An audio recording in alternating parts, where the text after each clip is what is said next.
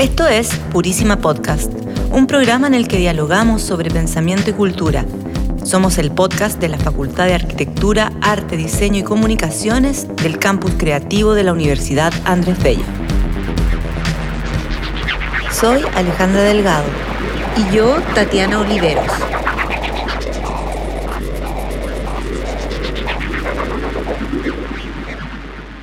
Gabriela, quiero que me digas en Cahuéscar, playa, Colaf, agua, Xola, tormenta. Malte. Esa, esa, esa, esa, esa- esa parte de la historia es asociada al agua, al hielo, a los volcanes, pero también está asociada a la muerte, a la matanza, al abuso, al genocidio. Es tan brutal lo que ha sucedido en, en Chile, en, en- en este- en estos países.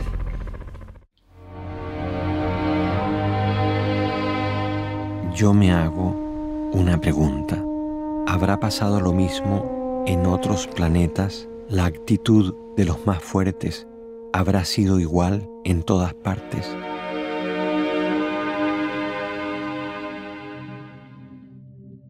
Esto que escuchábamos recién es parte del tráiler del documental de Patricio Guzmán, El botón de nácar. Guzmán revisa en este documental la relación entre el océano y nuestra historia como territorio. El director, a partir de un objeto que es el botón de nácar, reflexiona sobre la violencia aplicada durante la dictadura y la violencia de la exterminación de los pueblos originarios que habitaron en el territorio austral de Chile. Revisar la violencia desde distintos ámbitos es importante porque muchas veces estos hechos tan distantes en el tiempo como pueden ser la violencia de la dictadura y la violencia que se ejerció contra los pueblos originarios, a veces se diluye como historias distantes y deja de percibirse como violencia, sino como hechos aislados que no tienen una significancia dentro de una totalidad de la historia. Hago mención a este documental a partir de la entrevistada de este capítulo, que es Pía Montalva. Ella está reeditando un libro que se llama Tejidos Blandos, Indumentaria y Violencia Política en Chile, 1973-1990, porque a medida que iba leyendo este libro me recordé precisamente de este documental, El Botón, que está en un en un riel que fue tirado al mar con un cuerpo y lo único que queda es el botón. Y esto que ha demostrado cómo esta indumentaria, este botón de una camisa queda aún eh, como único registro de un cuerpo. Pero también Patricio Guzmán hace alusión a los pueblos que habitaron en la zona más austral de Chile, los pueblos que llevaban 10.000 años habitando ese lugar y que eh, cuando llegaron los europeos a esa zona, eh, se encontraron con estas personas que navegaban, que eran eh, nómades, que navegaban en el mar, eh, que vivían en canoas y que andaban desnudos, usaban pieles para abrigarse y también se cubrían el cuerpo con grasa de animal para protegerse un poco del agua fría, pero en general sus cuerpos estaban preparados para ese clima, no necesitaban más que eso. Esta desnudez, estos cuerpos desnudos, no eran del agrado de, de los europeos, no, no les gustó ver esto, eh, siempre se, se habló de seres incivilizados y una de las cosas que se impuso fue vestirlos con ropas que venían de Europa. Eran ropas que habían sido desechadas y ropas que traían contaminación de microorganismos. Esto lo cuenta Patricio Guzmán en su documental y esta ropa enfermó a muchos de las personas de los pueblos originarios que no tenían las defensas contra estas enfermedades que hoy son tan comunes como la gripe o un resfrío. Esto provocó una gran muerte de personas de los pueblos originarios del eh, sur de Chile. Lo menciono porque la ropa, la indumentaria, también puede ser un objeto con el que se puede ejercer violencia política. Y eso es lo que revisa Pía Montalva en su libro Tejidos Blandos. Con ella vamos a hablar de este libro, de la violencia política y de la indumentaria. Pía Montalva es diseñadora, magíster en Historia de Chile y doctora en estudios latinoamericanos. Ella actualmente es profesora del campus creativo de la Universidad Andrés Bello y también de la Universidad Católica. Lo fundamental de ella es que ha desarrollado un trabajo investigativo que la destaca como una de las pocas chilenas que ha profundizado en el estudio de la indumentaria como expresión de la persona y de los cambios históricos y culturales de la sociedad. Hace aproximadamente 15 años publicó su primer libro que se llama Morir un poco, donde analizaba la moda chilena entre 1960 y 1976 y este libro contribuyó a legitimizar la indumentaria como objeto de estudio histórico y aportó una nueva perspectiva a la historia de la mujer en Chile. Su segundo libro, Tejidos Blandos, Indumentaria y Violencia Política en Chile, 1973-1990, es del 2013. Este libro es clave porque estas ideas que desarrolló en su primer libro, ella las lleva aún más lejos, porque detalla la relación entre la indumentaria y la violencia política en Chile durante la dictadura. Tejidos Blandos se volvió a editar este año por Paidós y bueno, vamos a hablar con Pía precisamente de este libro de violencia política y de indumentaria. Estás escuchando Purísima Podcast, el podcast del campus creativo de la Universidad Andrés Bello. Pía Montalva, muy bienvenida a Purísima Podcast. Hola, muchas gracias por la invitación. Gracias a ti por eh, acompañarnos con este libro que está haciendo ruido y, para bien, pues eh, hay que hablar de estos temas y de un tema tan singular como son los tejidos blandos. Eh, ¿Por qué consideras importante rescatar y analizar estos elementos de vestuario en relación con, la violencia política, con este aspecto desconocido de nuestro pasado brutal? Tú decías en una entrevista que elegiste el tema porque se le saca el cuerpo a la violencia de la dictadura sin nombrarla eh, y, siempre hablando así como, ¿no? Con, con algodoncitos, como con cierto recato. Entonces, desde ya te, te quisiera preguntar, ¿por qué es importante rescatar este discurso? Mira, desde que yo eh, decidí escribir este libro y, trabajarlo como, como, mi tesis de doctorado, eh, a mí me parecía siempre que la violencia no se nombraba y eso era algo que a mí me molestaba en alguna parte y me perturbaba también, porque yo siento que hubo, hubo una revisión eh, importante, digamos, en, los fines de la dictadura y en los años 90 eh, sobre esta violencia, eh, y muchos me da culpas, en fin, pero toda esta revisión era de carácter teórico. Era una revisión que se preguntaba qué nos pasó, por qué nos pasó, el quiebre de la democracia, cuáles eran los, con los problemas políticos, pero en el análisis y en, y en lo que se escribía nunca se nombraba lo que había pasado con lo que le había pasado específicamente a esas personas. Y los únicos los únicos lugares donde estaba donde habían referencias más explícitas eran en los testimonios que habían sido recogidos por organizaciones de derechos humanos en esos archivos y en testimonios publicados por las víctimas o dados por las víctimas. Como el libro Tejas Verdes. Claro, pero no, claro, pero no, no, no había un, no había algo que, que juntara todo esto. Y a mí me parecía que justamente esas abstracciones invisibilizaban a las personas, invisibilizaban a los y las afectadas, invisibilizaban la violencia. Entonces, en ese sentido, a mí me pareció también relevante, eh, eh, luego, digamos, de, pensar en este, en este problema, me di cuenta que eh, el hablar de la ropa, de los tejidos blandos, en verdad era hablar del cuerpo también, en, los testimonios, digamos, que yo revisé los testimonios de las víctimas. Y por ahí fui construyendo el, tema, digamos, y la, la argumentación en el marco teórico.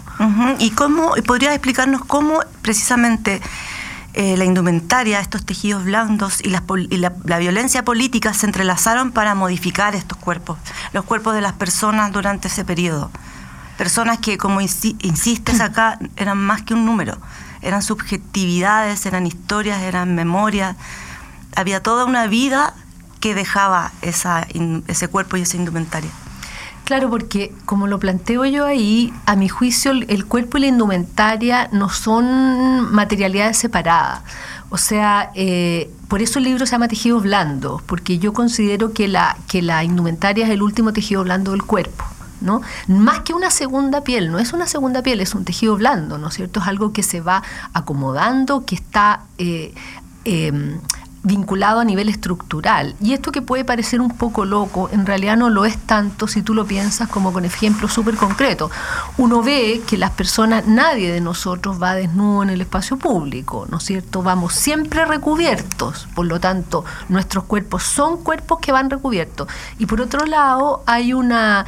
Em, eh, la, la, ropa tampoco camina sola por la calle. La ropa siempre está hecha para cubrir un cuerpo. Entonces ahí hay una relación que es mucho más estrecha de lo que aparentemente parece. Pensando en esa relación, también eh, lo, que ocurre es que cuando a ti te violentan en el contexto de dictadura y detención, eh, a ti te... Tú estás vestido inicialmente. Te van sacando la ropa y después eventualmente podrían devolverte tu ropa. Pero parte de esa violencia eh, se ejerce sobre el cuerpo vestido, por lo tanto, no solo se ejerce sobre los músculos, la piel, también sobre la ropa. Y en esa, en esa ropa quedan rastros, ¿no es cierto?, de la violencia. Ahora, ¿esto por qué también es importante a nivel de subjetividades? Porque cuando uno se viste y puede elegir su, vestimenta, por muy descuidado o por, por muy poco interés que uno tenga, digamos, en esa práctica, eh, uno va construyendo la historia de sí mismo, va, va construyendo una, su autobiografía, como digo yo. O sea, nosotros vamos hablando de nuestra vida y construimos un relato de nuestra vida paralelo al relato que podríamos relatar, digamos, oralmente, en la medida en que nos vestimos. Podríamos nosotros eh, reconstruir un relato entero, por ejemplo, mirando fotos de distintos periodos y viendo cómo hemos ido recubriendo nuestro cuerpo. Y eso habla de nosotros mismos, de quiénes somos, de, con qué, de dónde venimos, eh, cuáles nuestra, nuestras, son nuestras referencias geográficas, sociales, en fin. Y es heavy también porque la, la brutalidad de la violencia política ejercida en Chile durante esos años y posteriormente también, la única posibilidad, en muchos casos, de encontrar esos rastros que dejaron y que orientaron a los familiares en la búsqueda de los parientes desaparecidos, como tú lo señalas en el libro, fueron muchas veces las telas. Entonces eso vuelve el estudio, me imagino, para ti muy impactante, o sea, resemantizar lo banal de una prenda para poder entender y comprender esta violencia que nunca hemos abordado desde esta perspectiva, me imagino que fue algo eh, impactante también en lo personal. Bueno, ¿Cómo, ¿Cómo fue el impacto personal que tuvo para ti investigar, escribir sobre este tema tan oscuro y traumático de la historia reciente de Chile? Tuvo un impacto importante, o sea, eh, fue difícil de abordar, yo me asesoré bastante con, una psiquiatra, digamos, que había trabajado con, eh, con, eh, con víctimas de la dictadura y con familiares sobre todo, niños, en fin. Eh, en terapias reparadoras, si tú quieres. Em, y también, a pesar de eso, en lo personal, la, lectura de los testimonios, yo estuve como un año leyendo, haciendo el barrio, leyendo testimonios, fichando testimonios. Em, y después debo haber estado el año siguiente, digamos, de la investigación entrevistando gente, entrevistando, una vez que ya había hecho el barrio de lo publicado.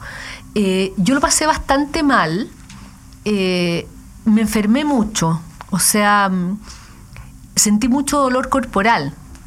Eh, y era una cosa bien, bien curiosa porque yo sentía que yo leía y el dolor como que circulaba por mi cuerpo, como que ese dolor no podía salir del cuerpo. Ahora, cuando yo empecé a escribir, me empecé, a, empecé, digamos, como a mejorarme, por así decirte, a, sentirme mejor físicamente.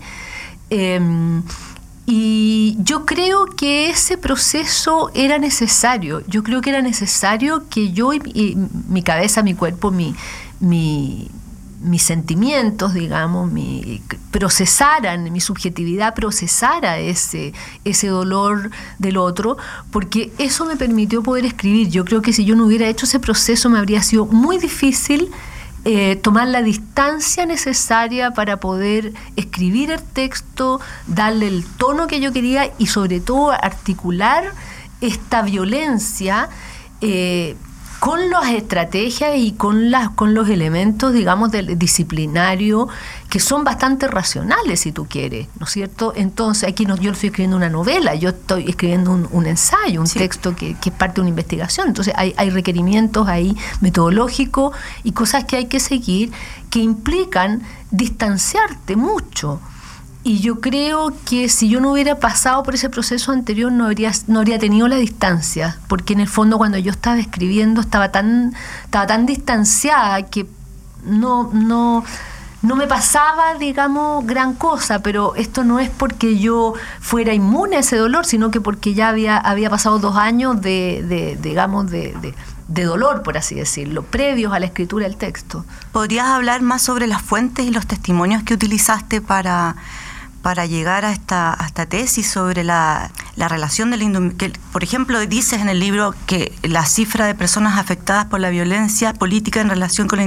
indumentaria supera eh, ampliamente las estadísticas oficiales.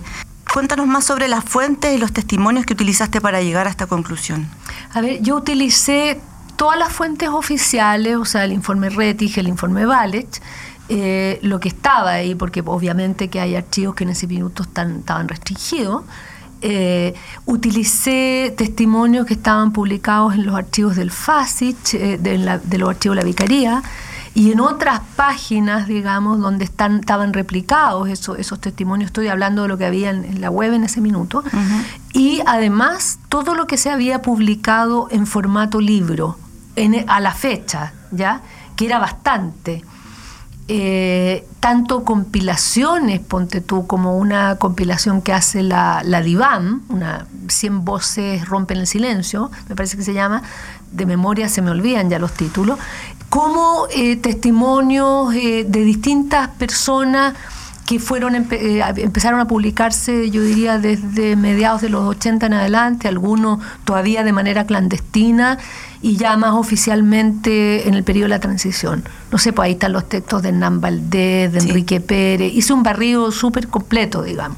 De ¿Y testimonios personales también tuviste posibilidades de hablar con personas que familiares, eh, gente directa o indirectamente afectada? Claro, una vez que yo terminé ese proceso de revisar todo lo que ya estaba publicado, que era bastante, Em, y extraer de ahí lo que era relevante para mi investigación, pude como darme cuenta un poco de cuáles eran los vacíos que había que llenar o habían cosas que todavía tenía que como que completar, confirmar. Y entonces hice entrevistas, debo haber entrevistado unas 20 personas, digamos. Traté de, que esas 20 personas fueran eh, eh, más o menos hubiera una proporción entre hombres y mujeres que tuviera que ver como con la proporción oficial que había como de, cuántos afectados eran hombres, mujeres, y también traté, porque tampoco eso es tan fácil de hacer, de que más o menos correspondiera a, em, a los niveles de militancia, o sea, como, como la distribución, eh, digamos, de, de las militancias afectadas entre MIR, Partido Socialista, Partido Comunista. De alguna manera tu, tu, tu mezcla de saberes te sirvió, me imagino, metodológicamente, ¿no? Eh, provenir de... No, es tu primer libro sobre moda, mm. eh, eres historiadora, tienes eh, una, un amplio también conocimiento y experiencia como diseñadora textil. ¿De qué manera convergieron todos estos saberes para este análisis que es eminentemente también político? Bueno, yo rescato mucho mi formación como diseñadora, porque mi formación de, como diseñadora a mí me permite vincularme de una manera mucho más precisa con los objetos. O sea, y además, para mí el hecho de, en algún momento yo tuve una marca de ropa, entonces para mí el hecho de saber diseñar, de saber coser, de saber hacer un molde, yo sé construir prendas, entonces yo me puedo dar cuenta perfecta y conozco las telas. Yo me, puedo dar perfectamente cuenta cuando alguien tira una prenda desde un lugar, sé perfectamente dónde se va a romper. Entonces entiendo lo que le pasa al objeto material en la lógica de la violencia y en la lógica de las descripciones. O sea, yo sé por qué así te, a ti te tironean de la manga de una cierta manera, esa manga se va a romper. Te fijas, se va a romper a la altura del, del hombro. Evidentemente que se va a romper ahí, porque son los puntos de tensión de, la, de las piezas de ropa y donde se produce la, la, la, la mayor eh, fuerza y el mayor desgaste. Eso me y lo mismo de cómo están construidas las chaquetas, los forros, todo eso me permitió a mí explicar muchas cosas eh, y entender muchos detalles, digamos, más sutiles que estaban en, los testimonios, entender cómo se producían los procesos o entender, digamos, no sé, las descripciones eh, de las vendas o a qué, de qué se trataban estos overoles, cómo eran los overoles. todas las descripciones que yo hago tienen, tienen mucho que ver con eso. Y por otro lado, yo también tengo, bueno, tengo, además de mi formación de historiadora, tengo una formación en estética y en semiótica, entonces también, y en análisis literario. Entonces eso también me permitió, me permitió, son herramientas que te permiten eh, analizar y, eh, de manera mucho más mucho más eh, detallada y mucho más sutil, si tú quieres, la, la, los, discursos, digamos, los, textos, lo, que el otro dice. Y en ese sentido de, toda la indumentaria que te toca analizar, ver, revisar y, desde, esta, esta idea de, que tú sabes cómo se construye una prenda, ¿cuál a ti te impacta más en la transformación de esa prenda? A mí me impacta mucho la, manera como las mangas de la ropa, de las chaquetas o de las camisas se convierten en vendas. Eso me parece me parece brutal, pero también me parece de una eficiencia material eh, impresionante, porque finalmente, eh, en el fondo, la, dimensión de la manga es en muchos casos suficiente para rodear los ojos y amarrar, digamos, este paño en la parte de la, de la nuca. Entonces, hay, hay una precisión ahí eh, en la forma eh, que tú rápidamente puedes cambiarla, eh, cambiar esa manga y usarla para otra cosa. Además la manga, la manga como va plegada es doble, entonces eso también hace que sea más opaca. Además también señalas que esta indumentaria se traspasa de un, de un prisionero a otro, una prisionera a otra, o sea, es como no solo no les pertenece esa prenda, sino que además eh, señala la señala el terror, ¿no? aquí esto te va a pasar si tú sigues en estas actividades. Bueno, muchos de ellos no sobrevivieron, pero también tiene esa, esa presión, esa prenda que viste el cuerpo de alguien eh, doblegado. De todas estas, de los testimonios personales con las personas que hablaste, ¿qué, qué, nos puedes traspasar que, que te haya impactado más? Qué difícil son, porque son tantas cosas que me impactaron que me impactaron. Me, imagino si quedaste con esa sensación corporal, no debe ser nada de fácil. De maneras distintas. Yo creo que una de las cosas que me que me impresionó mucho fue en el testimonio de una entrevistada cuando ella se encuentra en la Villa Grimaldi con Pedro Espinosa eh, y él le dice que se saque la venda y ella se niega, le dice, no, yo no me voy a sacar la venda. Entonces, eh, ¿pero por qué? Porque si yo me saco la venda y, le veo a usted la cara, eh, yo estoy muerta. O sea, es, mejor que no vea quién es, quién es usted, quién, es, quién está frente a mí. Eso me protege a mí. No se lo dice eso. Eh, se lo dije, dice de una manera más simple. Esa es una de, de las cosas que me, que me impresionó. Y la otra cosa que también me impresiona mucho es cómo cuando las sobre todo son testimonios de mujeres que, que, hablan de, de, esa práctica. Cuando vuelven a sus casas después de haber sido detenidas, eh, se, mm, se duchan y se duchan y se duchan y se duchan y están una hora metidas en la ducha y se enjabonan y se siguen duchando y se siguen duchando. Es como, es como esta cosa de, tratar de limpiar el cuerpo y en ese acto de limpiar el cuerpo, evidentemente vienen de la Villa Grimaldi, o sea, los cuerpos están sucios, hediondos, todo eso, eso es cierto. Pero, pero hay una hay una cosa que es reiterada y es como que tú eh, no, no, puedes, no puedes limpiar ese cuerpo. O sea, toda el agua que tú vayas a colocar encima, eh, aunque te coloques jabón 20 veces, aunque te laves el pelo 20 veces y estés una hora metida en la ducha, nunca va a borrar lo que la marca que, que tiene ese, ese cuerpo, esa marca de la violencia. Y aunque, aunque los moretones, por ejemplo, después sanen, eso, eso es lo más impactante de la, de la tortura, que finalmente hay una, hay una huella que queda ahí y que no, y que no se borra y que se actualiza. Entonces, por eso digamos que es, relevante, eh, em, por eso que es relevante, digamos, cuidar eh, y ser consciente de, esta situación de que uno como, como persona y como sociedad no puede no puede tener gestos inconscientes, no puede tener, tiene que tener, tiene que ser muy cuidadoso eh, para no revictimizar a las personas, para, para no volverlas a colocar en esta, en, esta, en esta situación otra vez, porque eso pasa. Y eso está pasando quizás ahora en este momento a dos meses de el, aniversario, no sé realmente qué palabra hay a ocupar, más que conmemoración de los 50 años. Eh, tú has dicho que las conmemoraciones no, no son algo que en la, que tú creas, ¿no? No, a mí no me gustan las conmemoraciones. Que, no, te, no te parecen... Yo prefiero las movilizaciones. Las movilizaciones. Cuando las causas todavía están abiertas y los temas no se han resuelto.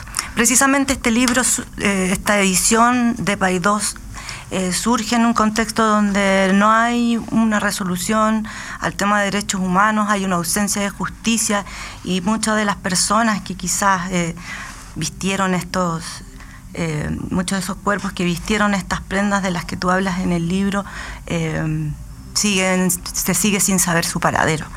¿Cómo eh, esperas que esta reedición de Tejidos Blandos contribuya a una comprensión y a un análisis histórico que, que, deje huella, o sea, que realmente aporte a, a la memoria, pero también a la movilización, como tú dices? ¿Cuáles son tus principales motivaciones al compartir esta investigación con el público en esta segunda edición? Yo creo que mi principal motivación eh, es esa justamente, es una es, colocar de nuevo, digamos, en el espacio público eh, un texto que habla en concreto de la violencia, que no le saca el cuerpo, digamos, a aquello que, aquello que pasó en concreto, no, no en abstracto, a personas que tienen nombre, apellido, familia, una biografía, una militancia, y, aportar, digamos, al, debate y aportar a, visibilizar, digamos, un, tema y una causa eh, que no está cerrada, que no está cerrada, digamos, que no está resuelto. Y es posible que haya una generación entera que, no viva para ver una resolución, si es que la hay. ¿Eres, escéptica? Como Soy escéptica porque yo no he visto voluntad política, o sea, algo de voluntad política he visto, pero no la voluntad política suficiente como para, como para, eh, como para que el Estado emprenda acciones que efectivamente tengan un, tengan una sean, adecuadas, digamos, sean justas para la gente que, sufrió esto, esta violencia. ¿Crees, eh, por último, eh, que esta, el uso de la venda en la performance de las tesis, por ejemplo, durante el estallido social fue pudiese haber sido incómodo para algunas personas?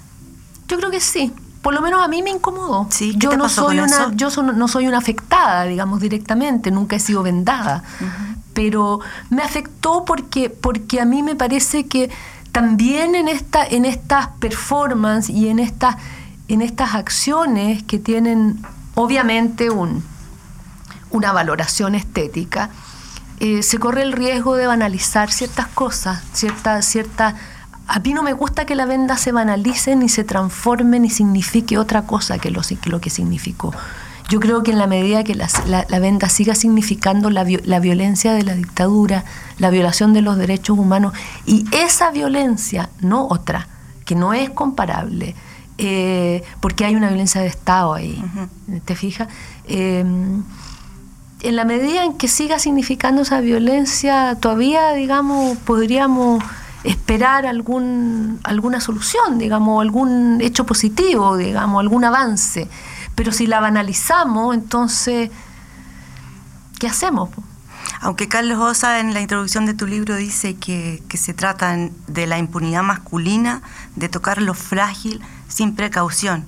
Y quizás esa venda en, en esta performance hace también alusión a, a, ese, a esa impunidad masculina. Yo creo que no, porque yo creo que Carlos escribió el prólogo el 2013 y no, no estaba este debate y habla de la impunidad masculina porque claramente además hay, hay, una, hay una mayor, eh, en ese, hay, hay una mayor... Em, eh, hay más testimonios sobre violencia, sobre todo cuando hablamos de la violencia sexual, pues estamos hablando, digamos, de, la, de las tesis, e, ese es el tema. Eh, eh, en ese momento la, violencia sexual ejercida hacia los hombres estaba súper invisibilizada. Y, de alguna manera sigue estándolo. Sigue estándolo, menos porque hay algunos trabajos que se han publicado sobre el tema eh, pero todavía falta mucha investigación respecto de eso en el, en el periodo de la dictadura. Pía, me quedaría conversando contigo mucho rato, pero vamos a seguir con, con nuestro episodio número 4 ya de esta de este segunda temporada ya de Purísima Podcast, este podcast que hacemos desde el campus creativo de la UNAP. Muchas gracias, Pía. Muchas gracias a ti por la conversación. Chao. Chao.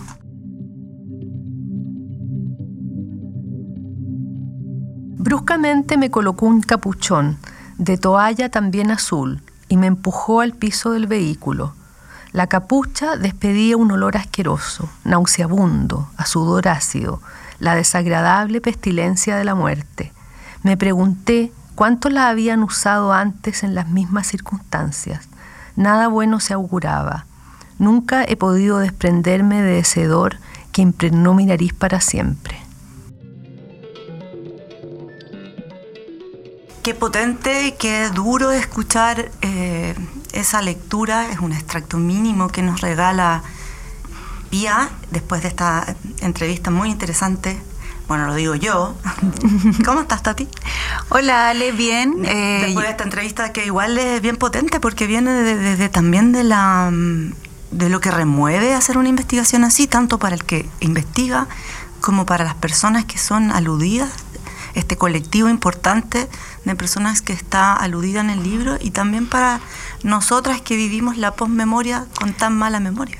Sí, eh, es una investigación eh, muy no sé, eh, aquí es como que faltan un poco las, palabras para definir estas cosas, pero a mí, eh, escuchando la, entrevista, me parece muy valioso lo que plantea Pía sobre sus distintas áreas eh, de sus estudios, cómo le sirven para crear este, este libro y para hacer su investigación que ese es precisamente esa, eh, eso interdisciplinario que tiene este libro eh, permite crear nuevas lecturas para la historia. La historia creo que se está, bueno, se cuestiona mucho cómo, cómo se, se está escribiendo, cómo se escribió, quiénes la escribieron. Y una historiadora mujer eh, que es diseñadora y que aborda este tema de la violencia política desde su área, que es la tela, el diseño y en este caso la indumentaria, me parece un tremendo aporte para hacer lectura de, lo que sucede en, nuestra propia historia en este territorio. Y importante lo que dices, para hacer lectura, porque es un libro que no tiene imágenes. Entonces, piensen que eh, en esta narración que teje Montalva hay un desglose de los distintos elementos que ella analiza desde la perspectiva de los sujetos y las subjetividades, o sea, hasta las, las vendas que ella menciona como el elemento que más le llama la atención, las frazadas, las capuchas, o los overoles, máscaras, las formas de vestir y camuflar, ¿no es cierto? También en, el, en, ese momento de diáspora y también de postdictadura, de los primeros años o al comienzo de la postdictadura.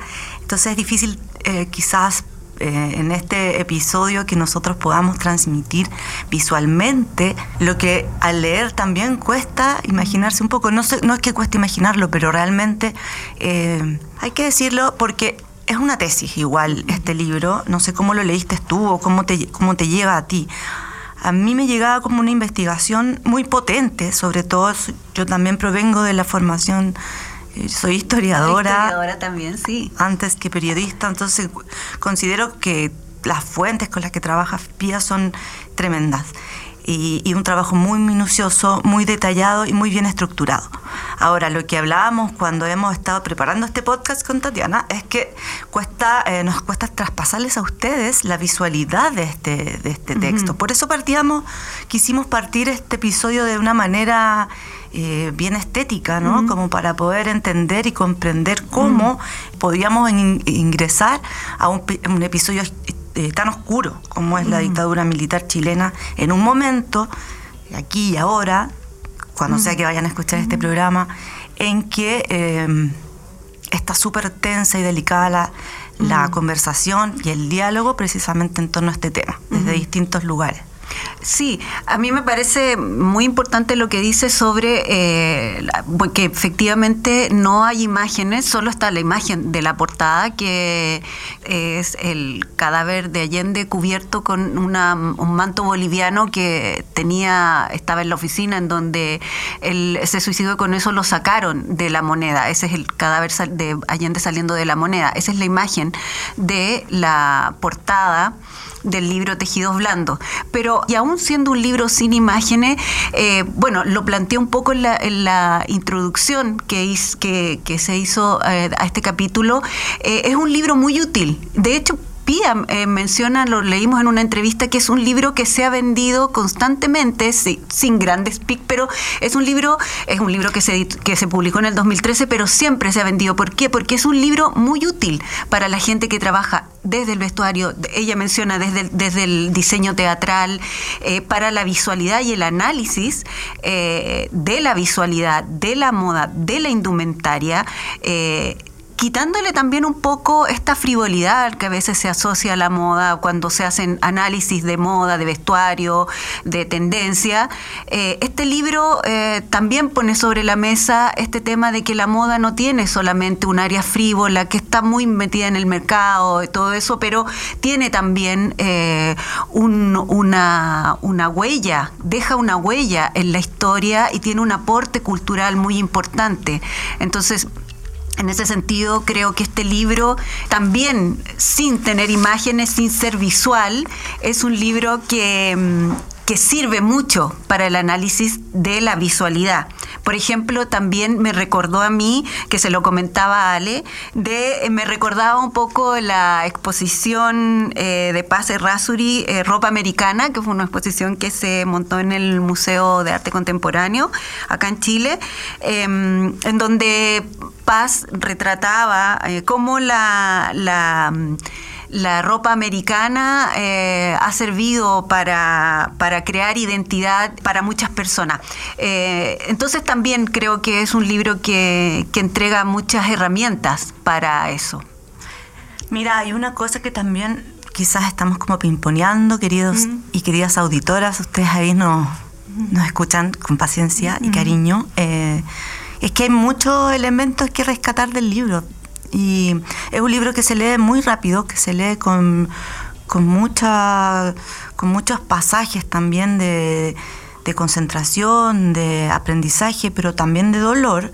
eh, porque no solo están estos cuerpos que fueron eh, reprimidos, los cuerpos de los vencidos, sino también están los cuerpos de los, de los dominantes, de los castigadores, de los torturadores, de los opresores. Entonces, digamos que hay uniformes o indumentarias leídas desde, desde ambos lugares, ¿no? Y eh, desde el lado de los vencidos, cuando, cuando Pía se refiere en el libro a, a cómo los- las vestimentas o las, los- las telas se adaptan, inscriben y, y- graban la vida en ellos y la muerte también, es súper eh, fuerte. Eh, ahí quedan las lágrimas, quedan la sangre, queda la suciedad, el sudor, la, la grasa, todo eso se impregna y, y pasa a, a transformarse en, un, en una memoria. Y qué brutal memoria, ¿no? O sea, ella se basa, como nos dijo en la entrevista, en fuentes directas y fuentes indirectas. Quizás no tuvo acceso, digamos, a las prendas tampoco.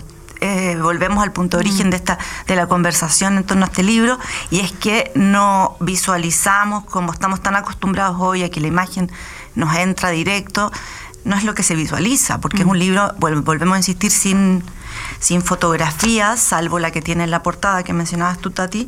Em, pero que así todo te lleva a, imaginar, a imaginar este horror de manera muy vívida. Sí, precisamente porque eh, en eso, eh, bueno, eh, Pía también lo mencionó, esto de que, la ropa no va sola, cuerpo y indumentaria no están separados.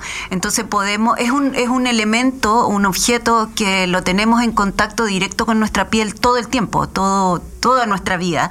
Por lo tanto, podemos eh, crear estas imágenes más fácilmente porque entendemos y estamos relacionados con ese objeto constantemente, es muy cotidiano. Entonces, ese, el abordar esta historia, aparte de este objeto tan cotidiano y tan cercano a nosotros, nos permite también recrear muy bien lo que ella, lo que ella narra en este libro a partir de, lo sucedido. Sí, también es importante a propósito de, la, de la introducción que nos escogiste en este episodio para invitarnos a, pensar en lo, visual. Pienso eh, en, que arqueológicamente estos géneros transitan los sí, transitan décadas, mm. transitan los años, eh, cuando obviamente no, dejaron de estar o no los quemaron, eh, cuando no se desintegraron. Y, o cuando el viento no se los llevó y, y cuando el polvo no los deshizo, se convierten en un testimonio. Exactamente, la tela dura, es increíble que la tela dura mucho más de lo que a veces pensamos. La, la tela y, la, con lo que se crea la indumentaria no, no es solamente tela, puede ser cuero, hay otros, otros pieles también, eh, dura mucho más y deja testimonio precisamente por lo que, decía antes, lo que decía Pía, que es como es, es cuerpo y indumentario es uno solo, deja testimonio de ese cuerpo. El cuerpo ya no está, la tela continúa y eh, en esa, en esa, en esa tela, en ese, en ese objeto queda este cuerpo, eh, quedan rastros, quedan huellas de este cuerpo e insistir en que conversar sobre este tema que pareciese ser banal o frívolo a partir de que la moda se ha, eh, se ha catalogado con ese epíteto, le quita eh, ese significante y lo vuelve multisignificante. O sea, en las celdas, en los centros de detención, en los centros de tortura, no había muebles, no había decoración, no había nada más que las personas y los hombres, las mujeres eh, y las telas que llevaban encima. Solo piensan en esa imagen. Y esa imagen es necesaria tenerla, porque eso nos permite no olvidar, para que de verdad nunca más estas cosas vuelvan a, suceder. Exactamente. Creo que esto de, esta lectura que, bueno, tú también eh, lo, mencionaste recién, eh, que da nuevas visiones sobre un, una, sobre un área que es la moda y, le da una profundidad. Em, creo que para mí es una de las cosas más relevantes de, este libro, que amplía eh, nuestras miradas, nuestras lecturas, amplía también nuestras búsquedas cuando estamos investigando. Este es un podcast que se hace en una universidad, entonces la investigación eh, esto nos demuestra que se puede eh, ampliar, que, que, lo interdisciplinario es eh, rico en, su búsqueda de, nuevas formas de, leer y releer eh, todo a lo que nos dedicamos. Sí, y agradecemos que la, que la autora se fije tanto en estos detalles, ¿no es cierto? En esto, por ejemplo, cuando rescata que los cinturones no estaban permitidos. Bueno, una de las personas que entrevisté dice que falta de cinturón, el pantalón me lo afirmaba haciendo un nudo con lo que me sobraba al abrocharlo. Y ahí se convierte eso en una indumentaria. y, que, esa, que esos detalles ¿no? son signo de la, del abuso, del, castigo, de la anulación. No, no, es moda. Entonces se convierten en una demostración de, este abuso. a mí me impresionó mucho el libro, em, me, me, conmovió, me dejó bien estremecida con, volver a, entender el despliegue de la violencia y de la soberbia opresora desde un lugar tan, tan eh, sensible, tan em, muchas veces invisible también, me, me, quedé gratamente sorprendida con la investigación, pero obviamente no con la sensación. Sí. Sí, a mí también fue un libro que, que me, me gustó mucho, eh, me, también me impresionó mucho y eh, creo que rescato enormemente eh, la investigación que realizó Pía, eh, el jugársela por, por unir estos dos mundos que parecen tan separados, que puede ser indumentaria y violencia política, eh, eso me parece fundamental. Sí, es fundamental. Hay muchos detalles, hay muchos detalles que se rescatan. Realmente se los recomendamos muchísimo porque se puede leer en cualquier tiempo, no solamente en este tiempo. Eh, Sí, como mencionamos, un libro que fue publicado por primera vez en el 2013. Esta es una reedición de 2 y mm, eh, Pía, como también lo, lo mencioné, es un libro que se ha leído mucho a través del tiempo y que es muy útil. No, no solamente para gente que está relacionada a la creatividad, a las artes visuales, al diseño vestuario, no, es como para todas las áreas y para quien quiera leerlo. Es un libro que se guarda y se vuelve a revisar. eh, esos libros que, que están en la biblioteca y, y cada cierto tiempo uno como que los toma y los relee. Así es. Bueno, despedimos este episodio, este nuevo episodio, eh, que no es el último por si acaso. Así que estén atentos y atentas, sigan nuestras, nuestras redes sociales. Nunca damos nuestras redes sociales. A ti no te gustan las redes sociales. autofunate, autofunate. Sí, no me gusta. Bueno, yo voy a dar mi Instagram por si me quieren seguir, arroba alemonamour, como mi amor en francés, ale delgado, arroba alemonamour. Y agradecer, bueno, a quienes hacen posible que hagamos este programa. Como editor de sonido a Javier Moraga, que nos ayuda dejando este programa impecable y precioso. Está también Carlos Vélez en los controles que nos va indicando cuándo, cuándo hablar y cuándo no hablar y cuándo también nos mandamos controles. Eh, agradecer también a Pablo Langlois, que es el editor general. No sabíamos qué, qué título ponerle, pero con Pablo hacemos las reuniones de pauta, conversamos los temas que aquí les queremos entregar. Y, bueno, eh, agradecer también a, a la radio del campus creativo que nos hace posible eh, ejecutar el programa. Quiero recordarles que Purísima Podcast es un podcast que se hace en alianza con el Diario Mostrador y el Campus Creativo de la Universidad Andrés Bello y se graba en los estudios de la Universidad Andrés Bello, aquí mismo en el Campus Creativo. Ah, otra cosita. eh, los capítulos, aunque la Ale me dice que no lo tengo que decir. Yo le digo que no, pero dilo. Dilo, lo digo. Eh, los, los capítulos están disponibles en Spotify y también eh, pueden encontrarlos en las notas que publica en el diario El Mostrador. Ahí están, hay unos resúmenes, hay, hay notas escritas, pero también está el capítulo si es que quieren escucharlo ahí, revisar capítulos anteriores. Compartirlo. Compartirlo, lo que quieran. Pero escúchenlo. bueno, hasta acá llegamos. Que estén muy bien.